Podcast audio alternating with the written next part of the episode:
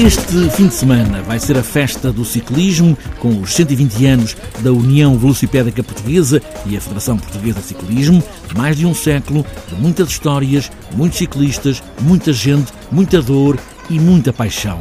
Delmino Pereira é o presidente da Federação Portuguesa de Ciclismo, fala nesse tempo onde tudo começou, neste tempo e no tempo do futuro. São as bicicletas, muita gente, muito tempo. Sim, 120 anos é muitos anos. Começamos no tempo ainda da monarquia. Vivemos a, entrada, do, a implantação da República, vivemos a Primeira e a Segunda Guerra Mundial, vivemos também uh, o Estado Novo, o tempo da ditadura, depois o 25 de Abril, a entrada na União Europeia e agora este novo, este novo mundo que é a aldeia global.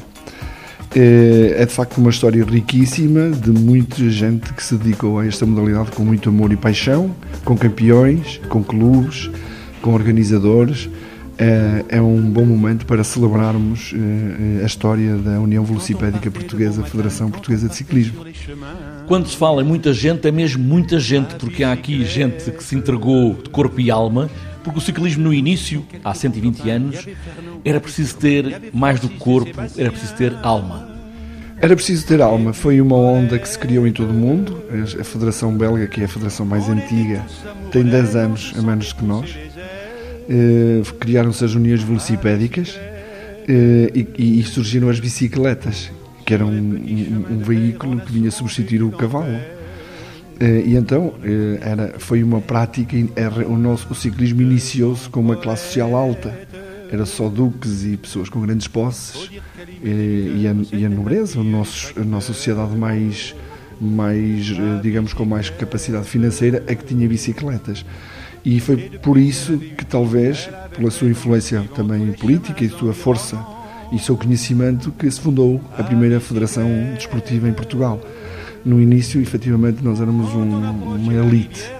Mais tarde eh, houve essa transformação que todos conhecemos, eh, mas nos primeiros anos eh, o ciclismo era só para uma elite muito especial. O ciclismo tem também este lado, já que falamos em elite, mas também falamos em povo, porque é um desporto que está na rua, ou seja, as pessoas não têm que deslocar a um qualquer sítio, não sei que seja um velódromo, ou enfim, também, uh, ou um estádio de futebol que também tinha pistas de, de, ciclismo, mas as pessoas saem de casa, da porta de casa, para a berma da estrada e estão a ver ciclismo. Esse também é um ponto fundamental do ciclismo.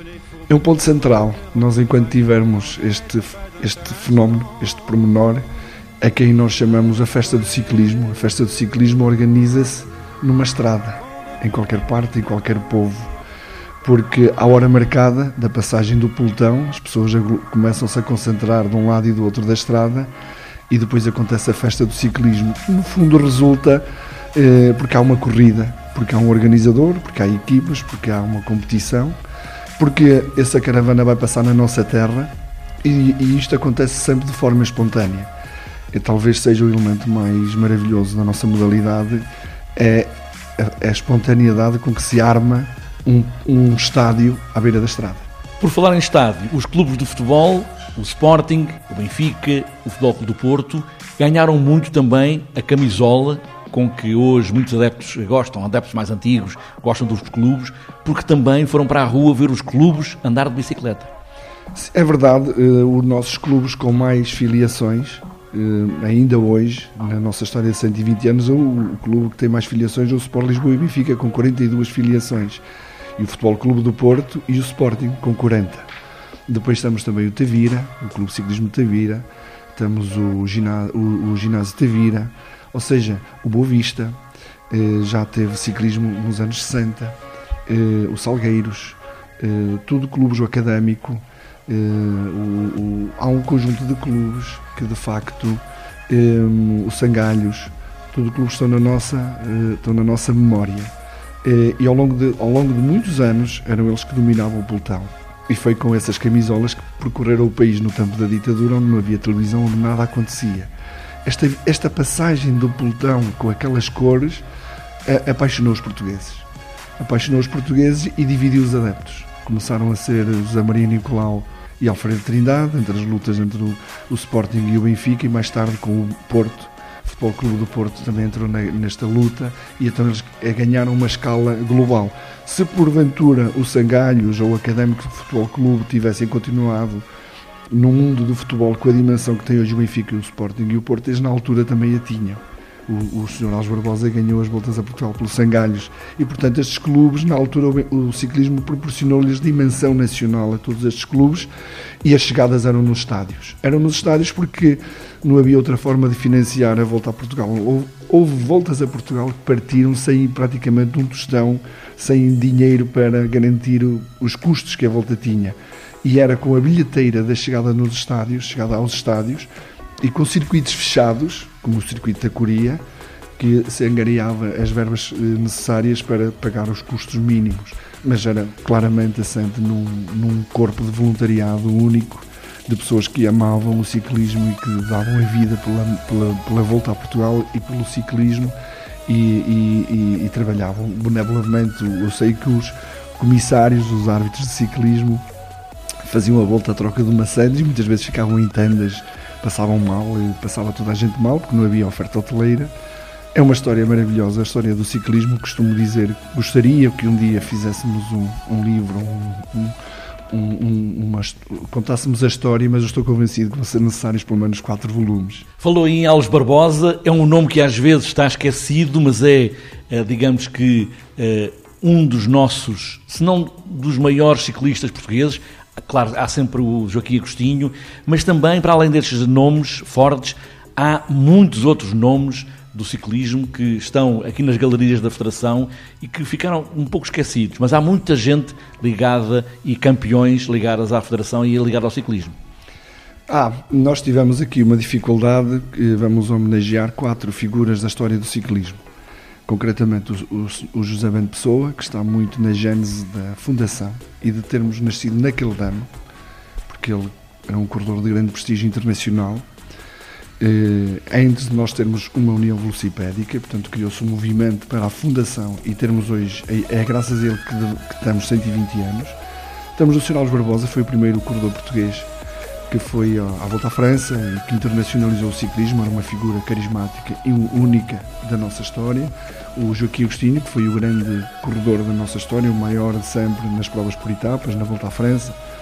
E, e o nosso grande corredor que apaixonou os imigrantes portugueses, porque ele foi um herói num país onde o nosso país, onde os nossos imigrantes trabalhavam arduamente e tínhamos um herói português por esse mundo, na França principalmente. E agora o, o Rui Costa que personaliza um pouco o novo ciclismo, o ciclismo mais amplo, mais diversificado, com muitas vertentes, com o velódromo, com a pista, com o BTT. Portanto, um ciclismo mais internacional, um ciclismo mais olímpico. E, portanto, o Rui Costa uh, representa-nos a todos. O importante aqui, o importante aqui foi nestas quatro figuras que quisemos homenagear, acima de tudo, o pelotão. Considero o pelotão o elemento mais fantástico e mais apaixonante do ciclismo não há nenhum camisola amarela que se sinta confortável se não tiver um pelotão. Tem que haver sempre um vencedor, tem que haver a cabeça do pelotão, tem que haver o pelotão, os pequenos grupos e depois o carro vassoura com o último classificado. Isto é a identidade do ciclismo. E, portanto, nós eh, eh, fazer parte do pelotão, fazer parte das gerações, da geração, os pelotões têm gerações. E todos nós partilhamos a estrada daquele tempo. Os paralelos, os contrarrelógios de 100 km em paralelo, eh, o Porto Lisboa, portanto, nós vivemos aqueles tempos, o calor, o frio, as bicicletas que eram más, todas as condições foi partilhada pelo pelotão. E é por isso que nós quisemos, no fundo, nestas quatro figuras, homenagear acima de tudo todos os corredores e todos os agentes, porque também tínhamos muitos organizadores e, e árbitros e, e, e dirigentes e mecânicos e massagistas toda essa gente viveu aquele, aquele momento e, portanto, nessas quatro figuras queremos homenagear, no fundo, todos os agentes da modalidade que construíram o ciclismo ao longo de 120 anos. Sendo certo que nesta, nas comemorações dos 120 anos destacamos essencialmente as coletividades, ou seja, os clubes. Os clubes que procuram sempre arranjar patrocinadores, procuram sempre formar grupos e que neste momento são fundamentais para educar e para formar atletas. E os organizadores? Não há nenhum evento, nós precisamos de organizadores e os organizadores também eles foram criativos para cada um no seu tempo contribuir para a organização das provas. Os jornalistas também eles viveram esse tempo, também são homenageados no fundo nestas quatro figuras, porque os jornalistas também tinham, tinham que mandar eh, os relatos por telex ou tinham que ditar os relatos das corridas para as redações através de um telefone numa cabine, num café qualquer, de uma terra qualquer. Portanto, tudo isto, tudo isto tem que ser contado e, e, e é uma história maravilhosa. O, o ciclismo é muito rico, é, mesmo ao nível de, daquilo que deu ao desporto, na forma como se fez desporto ao longo de 120 anos. Para fecharmos a conversa, o ciclismo de competição, o ciclismo no geral, tem futuro? Tem futuro, nós uh, estamos um, costumamos dizer que temos um novo ciclismo, não é que o velho seja mau, o, o ciclismo adaptou-se ao, ao, ao, conceito da globalidade. Nós hoje estamos um ciclismo de montanha, estamos um ciclismo de pista, estamos um ciclismo urbano, porque as crianças estão nas cidades, estamos o chamado BMX, o freestyle, ainda há muito por fazer. Uh, estamos no ciclismo de pista, nós estamos um velódromo, em Madeira e temos tido imenso sucesso neste projeto. Temos o ciclismo para mulheres, ciclismo eh, com cada vez mais mulheres a aderirem ao ciclismo, à nossa modalidade. Estamos para ciclismo. No fundo, estamos eh, as novas causas da sociedade, o nosso compromisso social de, de, da mobilidade, da promoção turística através dos eventos de ciclismo, promoção dos territórios, da solidariedade com o território. Nós somos uma modalidade que vai a todo lado. Nós ainda somos dos poucos que ainda vamos a muitas aldeias esquecidas no interior do nosso país.